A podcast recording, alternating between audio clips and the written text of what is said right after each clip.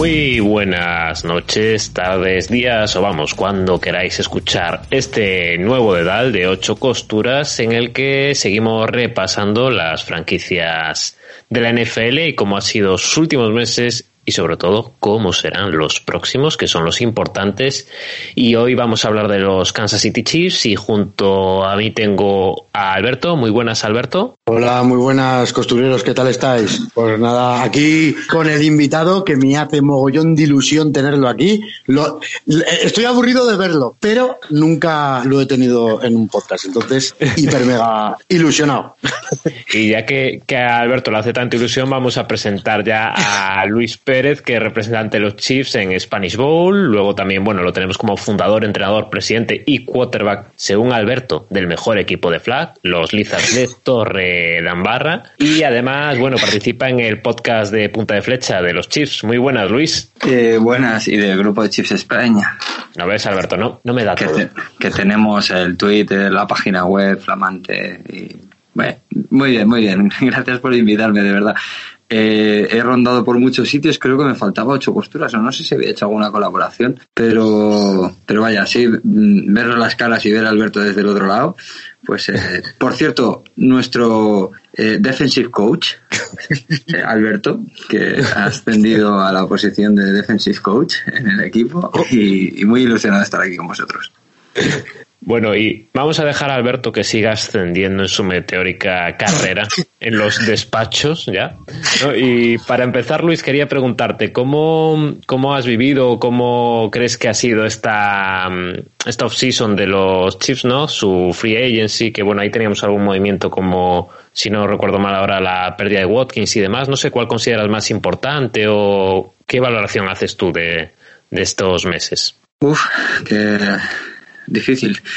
Eh, en principio, bueno, yo soy un poco rara avis porque la off-season la vivo descansando un poco y porque, o sea, es tan intensa la temporada que, que yo soy de los que en off-season desconecta un poco. De hecho, es probable que, que, no me acuerde de algún nombre importante y cosas de estas así que me, que me pasen porque intento reponer las pilas. Pero bueno, evidentemente sigues en contacto y sigues, y sigues un poco lo que hace tu equipo y, y todo eso.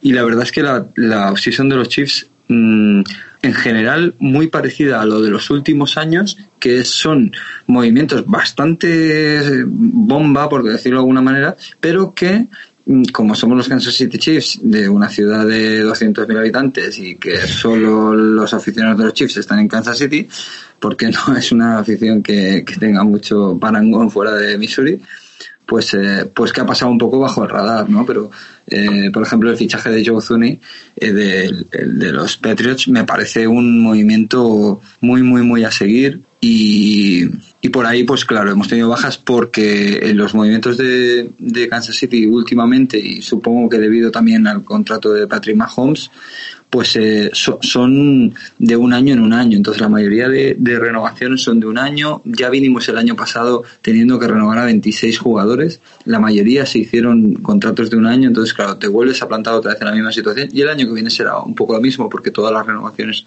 son para un añito o algo así, excepto algún jugador estrella. Y, y por el camino pierdes alguno, ¿no? Por el camino has perdido, como tú decías, a Sammy Watkins, el cual es una figura importante, pero no ha acabado de rendir por lesiones, por un poco por incomparecencia, no ha acabado de rendir al nivel, por lo menos al nivel que se le pagaba. Sí, o sea, es un lujazo de, de segundo wide receiver, pero claro, cobraba un pastizal y no, no se podía mantener. Y luego hay una pérdida allí también en el, en el, en el cornerback, el... El de Vikings. Eh, sí, eh, Brillant, ¿no? El, el, es importante porque sin ser un nombre muy importante, la, la, posición de cornerback había generado dudas desde la marcha de Marcus Peters y habíamos estado como un par de años o tres eh, sufriendo mucho con los cornerbacks y el año pasado se hizo un temporadón espectacular que pasó un también un poco bajo el radar por esa poca influencia que tiene Kansas City en, en, el mundo, pero, pero se hizo una temporada espectacular, eh, cubriendo muy bien. Eh, si te fijas en las estadísticas, Kansas City es el equipo, el número uno en pases de, defendidos de más de 15 yardas, en intercepciones con pases de más de 15 yardas. En, entonces, todos esos números que han pasado un poquito bajo el radar han sido gracias a, la secundaria y en parte a los cornerbacks. Entonces perder uno de ellos pues es un pequeño, una pequeña duda que nos, que nos plantea y bueno, se drafteó uno pero pero siempre es un melón, ¿no? Y bueno, ya justo que mencionabas ahora lo del draft, vamos a ver un poquito lo que habéis seleccionado este año, ¿no? Porque la primera selección es que teníais ya en la segunda ronda, en el pick 26 de esa ronda, seleccionabais a Nick Bolton, un linebacker de, de Missouri. Precisamente en, durante la off-season, eh, a ver, durante toda la temporada anterior hubo muchos problemas con la línea ofensiva y eso es conocido por todo el mundo. La verdad es que fue durante toda la temporada por bueno por cuestión de bajas, por cuestión de que los nombres pues habían empezado a quedar un poco ya eh, gastados y personas como Fisher, por ejemplo, pues no rendían al nivel que se les eh, presuponía y se llegó a la Super Bowl y ahí, claro, ahí sí, por narices la gente tiene que ir a Kansas City, ¿no?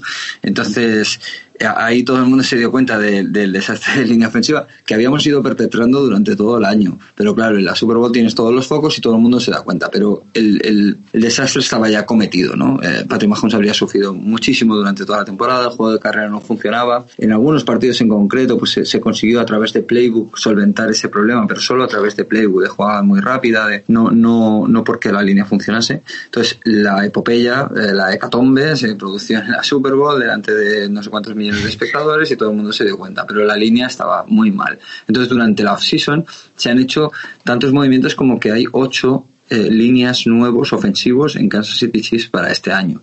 Desde la eh, que hemos comentado de Zaney a, a, este a center de los de los Rams eh, Blythe, eh, Austin Austin Blythe sí. la vuelta de Duvernay Tardif incluso de Lucas Niang que fueron dos jugadores que no jugaron eh, la temporada pasada. Ya sabéis que el doctor se fue a Canadá a ejercer su profesión eh, para luchar contra la COVID. Eh, Lucas Niang no estuvo tampoco durante toda la temporada. Entonces, la línea fue completamente nueva durante la off-season, durante la agencia libre. Entonces, llegados al draft, teniendo que reforzar un poquito esa línea, no era la prioridad número uno. La prioridad número uno se convertía en el linebacker. El linebacker ha sido una posición también un poco débil, sobre todo a nivel de lectura. Pero bueno, la primera ronda, eh, Luis, la dais precisamente para más línea. exactamente. A, Orlando Brown de, los Ravens era, ¿no? Este, exactamente. Exacto. Entonces, eh, solucionado el tema, digamos, de la línea entre comillas, con todas las comillas que puedas ponerle, eh, con nuestra primera elección, elegimos un linebacker, aunque eh, ahora que iremos a la segunda elección, solo es cuatro o cinco puestos después, ¿no? Creo que elegimos en el 50 y... Sí, está el 58 y luego el 63, sí. Y luego sí, cinco. Entonces, ahí sí se elige un, un línea, eh, si no me acuerdo mal, creo que se elige un guard. Ahí. Eh, después del linebacker de, en, de Bolton, cogéis de Bolton, cogéis al, en el pick global número 63 al mejor center en teoría del college, que lo podréis poner de eh, para que aprenda eh, de los Oklahoma Sooners, Creed Humphrey. yo creo, yo creo que ahí Kansas City jugó un poco con, con esa solo cinco eh, posiciones en el draft diferentes, en función de quién llegaba, a lo mejor elegías primero al center si pensabas que te iban a poder coger el center, o elegías mejor al linebacker si pensabas que el center esos cinco puestos los iba a vivir y por lo tanto lo podías elegir también. Entonces, como prioridad número uno estaba linebacker, pero si las cosas hubieran parecido de otra manera, pues a lo mejor se hubiera fichado, se hubiera elegido primero al center y, luego al linebacker en función de lo que los cuatro que venían después iban a elegir, ¿no? Al final se hizo de esta forma. La posición del linebacker también ha sido un mal endémico desde la marcha de los grandes, eh, no sé, Justin Houston, Derrick Johnson y todos estos. Mm, Kansas City no, ha tenido no ha tenido linebackers importantes y la verdad es que ha, sufrido mucho la lectura. Nos han hecho daño sobre todo con la carrera porque parecía que, que el linebacker estaba más centrado en parar el big play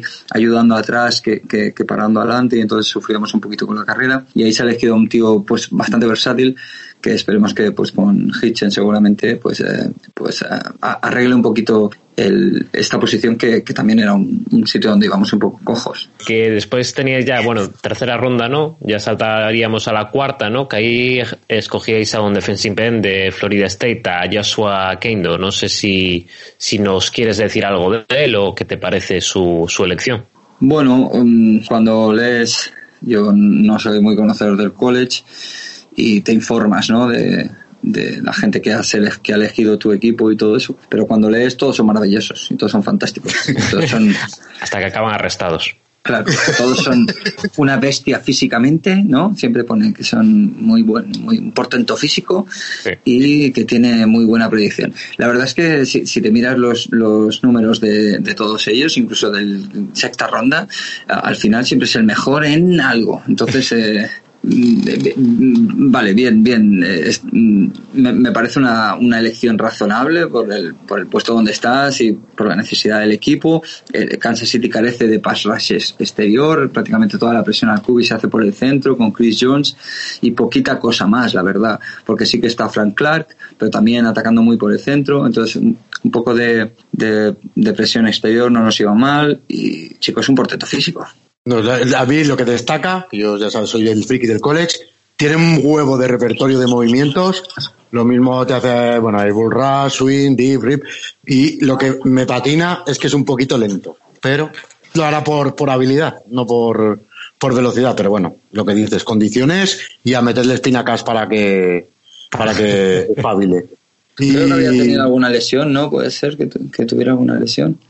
No, bueno, suena, me suena a mí quizás. Es que como estos de Florida State, como el, el, equipo ha sido un poco turbio a lo que podían en el tercer cuarto partido hacían que no juego, que, que tengo una lesión y ya no sabes si es verdad o es mentira. Hasta que ya este año se han cargado el entrenador, ¿verdad? Y eh, están empezando de, de, la nada. Y, pero bueno, que eso, que, que puede ser que esté, que tenga una lesión, pero que no sea muy de verdad. ¿eh? Bueno, y seguimos con la siguiente elección. A ver, en quinta ronda ya escogéis en la posición global número 162 a, el Titan de Duke, eh, Noah Gray. ¿Qué, ¿Qué te parece esta selección, Luis? Bueno, eh, físicamente me parece un portento. no, vamos en serio.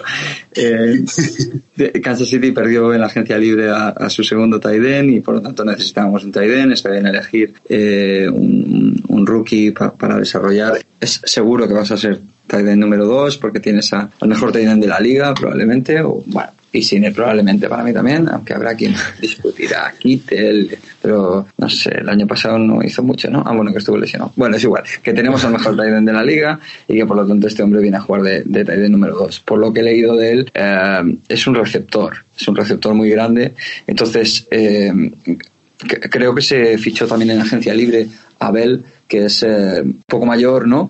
Pero me da la sensación que la suma del el fichaje de Bell más eh, este chico drafteado eh, hacen ese segundo tight porque Bell saldría como más para las funciones de bloquear y este chico saldría para las funciones de recibir, o por lo menos es lo que, que parece que la, que la franquicia ha planteado, ¿no? Pues tener un desahogo, a Patrick Mahomes le gusta jugar con los tight ends, y, y, y, tener un segundo tío que te asegura buenas manos y algunas yardas after catch, pues pues es una, es una buena solución y si necesitas bloquear, pues sacas a Bell, que tampoco está para jugar todo el tiempo, pero para situaciones puntuales, pues probablemente entre la suma de los dos te, te harán este segundo tight Este, a este también lo han usado en, en el college. De repente se tira para atrás al backfield y, de running back, ¿eh? Lo han metido ahí. Tiene jugadas de carrera y bueno, y, y no es blandito, ¿eh? que también se le ha visto de fullback, pero bueno, sí que destaca más por, por recepciones. Mm, es completillo, es completillo. Lo que pasa es que otro que ha estado en un equipo en Duke que ha sido un desastre y todos estos, como si el equipo no triunfa, los se van un, se van un poquito para abajo. Y precisamente, bueno, en esa quinta ronda teníais otra de las selecciones que estará una compensatoria, si no me equivoco, y elegíais a un receptor, en este caso de Clemson, a Cornell Powell. No sé qué te parece esto añadir a este receptor como arma para Mahomes. Pues es, la verdad es que, mm, claro, cuando eliges a esas selecciones ya tan... Si, si el draft es un melón ya siempre de por sí y tal, no sé qué, en primera ronda te puede salir mal, pues ahí tan abajo es más difícil aún, ¿no? Pero de todos los que hemos estado hablando, de este es el del que más te puedo hablar mm, por lo que he visto, porque resulta que, que está dando una sensación espectacular en los, en los, los training camps y mm, bueno, hemos visto bastantes imágenes y hemos podido hablar, ver hablar al cuerpo técnico de él y la verdad es que es una sorpresa muy muy grata. En el momento de la elección pues parecía simplemente un wide receiver para dar profundidad al banquillo, ¿no? Porque eh, se, eh, en principio, pues el puesto de receptor está claro que Tyreek Hill es el 1. Harman tenía que ser el 2, pero mm, parece que no, que no acaba, que empezó con mucho hype, pero poco a poco ha ido cayendo un poquito y aunque es muy rápido, mm, no acaba de encontrar su sitio y, sin embargo, eh, este... Em, bueno, tenemos a Byron Pringle, tenemos a Michael Harman. Em, el, el caso es que parece ser que es tanto el hype que ha generado Powell que, podría incluso contar como receptor número 2 para la plantilla porque las sensaciones son muy buenas. Y aunque era un, fichaje que nos vendieron o una elección que nos vendieron como algo más a largo plazo, como un tío muy a pulir, eh, la verdad es que todo lo que se ha visto en el training camp y la forma como hablan de, de él el cuerpo técnico da un poquito de esperanza de que este, este chico de de todas las selecciones que hay, yo ahora mismo es el que más, más hype tengo. No está mal. Y en la siguiente selección, en la ronda sexta, pick global número 226, escogéis al, a otro línea más, Trey Smith, de los Volunteers. ¿Qué, qué, sabes de, de, él o qué piensas que, de esta elección? Pues uh, simplemente parece ¿no? un poco de fondo de armario para, para, la, para la línea eh, da la sensación que al, que al, staff de Kansas City le gusta un poco jugar a ver si, si consigue robar algún, algún chaval, ¿no? porque casi todas las selecciones o es un tío que es buenísimo pero tiene problemas físicos que se ha un poco, o es un tío que es buenísimo pero tiene problemas de comportamiento.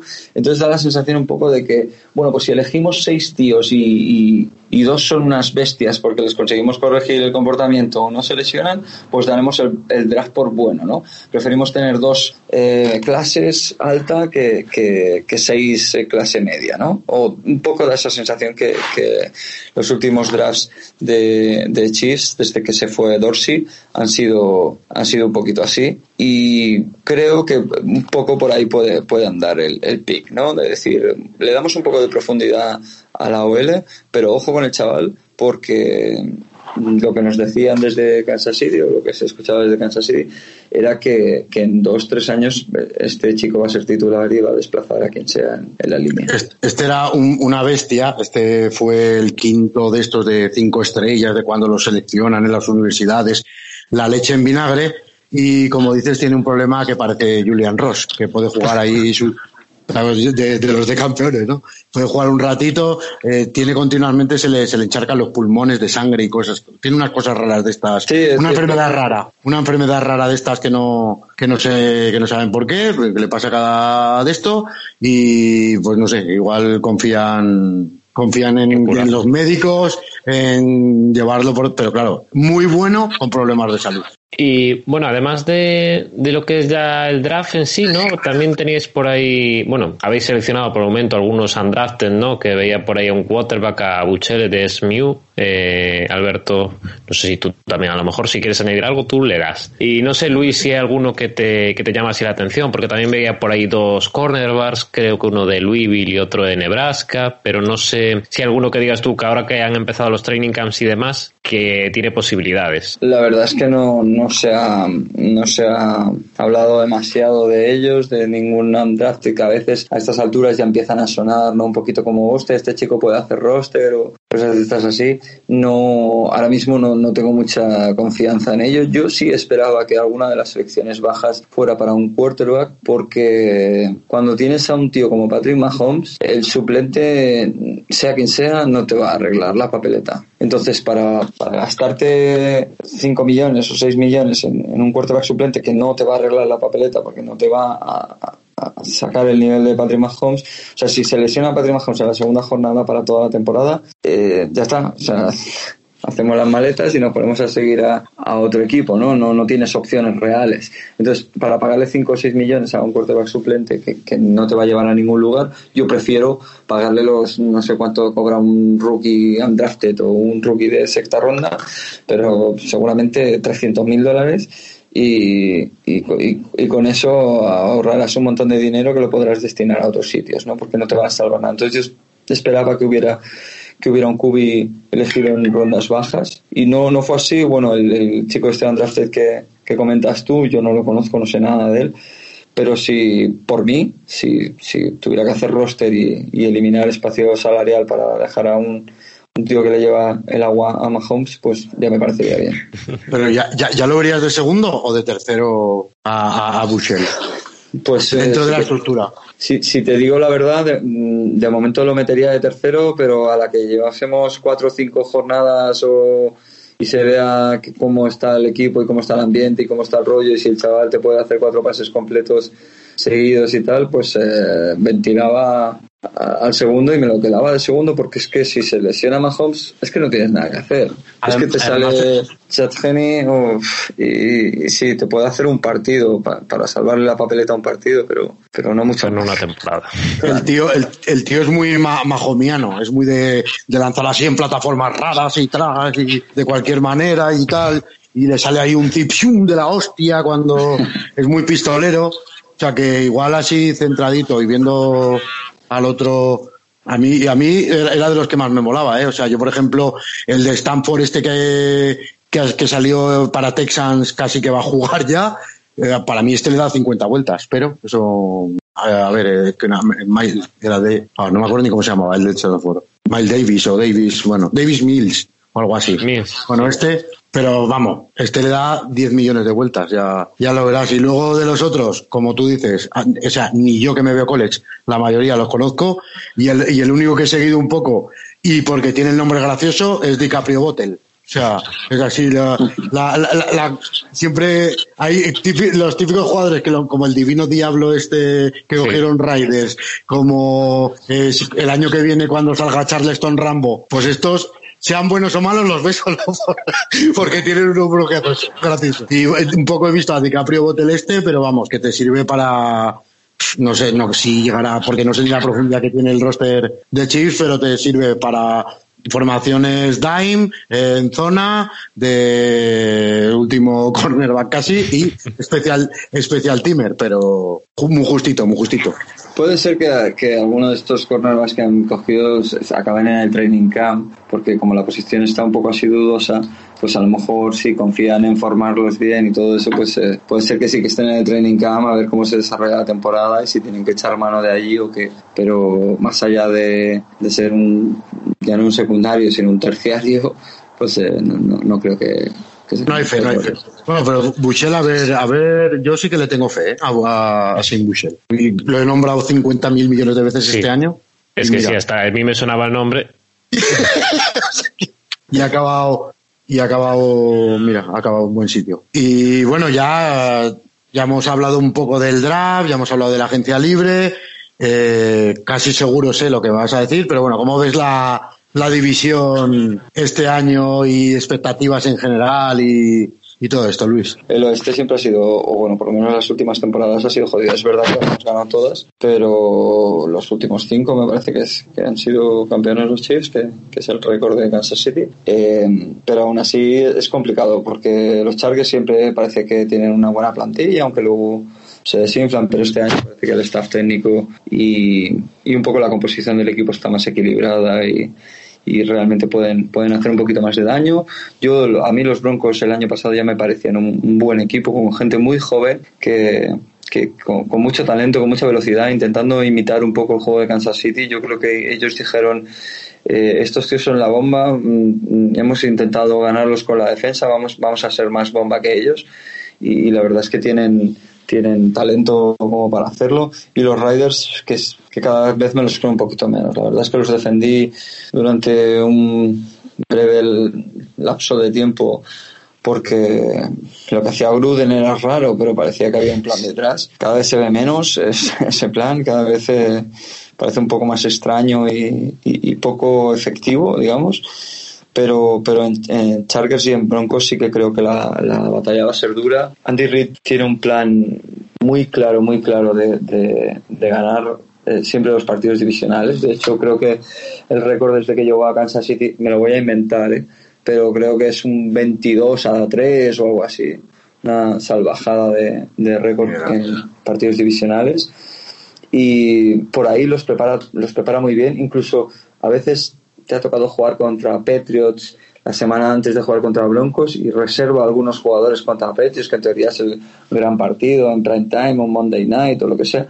Incluso ahí te reserva jugadores porque a él no le importa mucho perder ese partido contra Patriots o contra Packers, que son de la otra conferencia. Y sin embargo, sí quiere ganar el, de, el de, Broncos. De hecho, Broncos lleva seis años sin ganarnos, me parece un partido. Y ahí quedó la puya. Siempre que puedo. Siempre que puedo. se ha notado. Eh, Pero no puedo decir. Déjame sacar pecho ahora que puedo, tío. Sí, joder, que sí. Eh, es porque nos escucha gente de Broncos, entonces de popa. El caso es que el caso es que pese a esa a mí me, realmente me, me, intimida la plantilla de Broncos y me intimida la plantilla de Chargers también y creo que la división cada vez es menos fácil. La gente le coge un poquito la matrícula también a Kansas City. Eh, la defensa que hizo Chargers el año pasado, que luego la gente copió poniendo... Eh, 250.000 defensive backs eh, y presionando solo con tres eh, fue muy, muy, muy efectiva. Llegamos a la prórroga, ganamos aquel partido en la segunda o tercera jornada de la liga, pero a partir de ahí todo se complicó muchísimo. Y, veo una división complicada. Creo que, sí que hay talento todavía para ganarla y hay ventana para ganarla, pero no será ni mucho menos un paseo militar y, probablemente se decidirá como mucho a dos jornadas del final quién es el campeón de la oeste. Entonces aquí un pronóstico de igualadit a la, la división, ¿no? Y luego en postemporada, ¿qué? Postemporada me cuesta mucho decirlo porque es una moneda al aire para mí. Yo creo que todos los equipos que llegan tienen nivel. A veces sí que se cuela uno, que es un poco más, más flojito. Ya estamos influyendo, diciendo la NFC este. Ya estáis nombrando. ya estamos nombrando la NFC este. No, este año Eagles no, tranquilo, no pasa nada. Podría ser, ser. Eh, pero en general yo creo que que dependes un poco de eh, los el, repaso que le dimos a Buffalo Bills en, en, esta, este, este, playoff. Es una cosa que, que, tú seguramente juegas ese partido 20 veces y, y, y, en 18 vas a sufrir como un condenado y ya no sé si ganarás o perderás por un field goal en el último segundo, pero, no va a ser tan fácil siempre. Entonces, un poco depende de muchos factores, depende de cómo llegas, de cómo llegan, de cómo te levantas aquella mañana. De... Entonces, para mí lo de la postemporada, de hecho, es la gracia de la NFL, ¿no? Es la gran gracia de la NFL. En otras ligas, ¿no? En la NBA juegan a siete partidos, entonces ahí gana el mejor seguro, ¿no?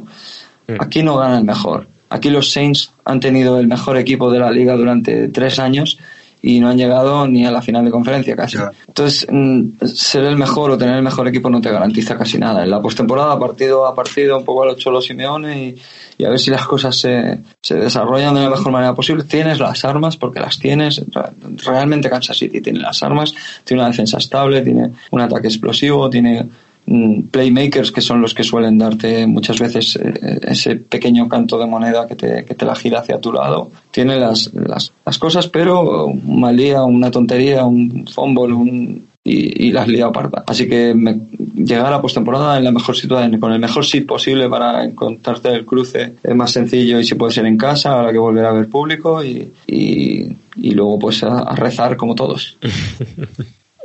Perfecto. No sé, Alberto, si quieres añadir algo. No, me parece que ya ha quedado bastante completo y nada, simplemente darle otra vez las gracias a Luis por estar aquí y nos vemos pronto. Sí, nos vemos de aquí a poquito que tenemos que preparar el torneo. Exactamente. Bueno, aprovecho ya que Alberto ha empezado, ¿no? Eh, agradecerte, Luis, a estar aquí con nosotros hoy para, para grabar este DAL, que es siempre un placer charlar con, con gente de los equipos y sobre todo que sigue la actualidad, que al final es una visión distinta a la nuestra, ¿no? Las gracias evidente, evidentísimamente a vosotros porque dais eh, voz a toda la gente de fútbol americano y hacéis ese trabajo que yo siempre eh, admiro en toda la gente que, que está aquí metida y que está haciendo cosas y lo digo muy sinceramente. Así que por mi parte simplemente, como seguramente muchos de la gente que habéis tenido, simples aficionados que seguimos lo nuestro con pasión y, y si nos dais la oportunidad de, comentar lo que pensamos, que ni siquiera es la verdad absoluta, sino solo lo que creemos nosotros, pues, pues encantados de poder colaborar con, con vosotros. Pues un placer Luis y bueno, también Alberto, muchas gracias por estar en este edad y bueno, nos vemos, escuchamos en el siguiente edad de 8 costuras repasando la actualidad de los equipos de la NFL que estamos llegando ya al final. Así que adiós. Adiós.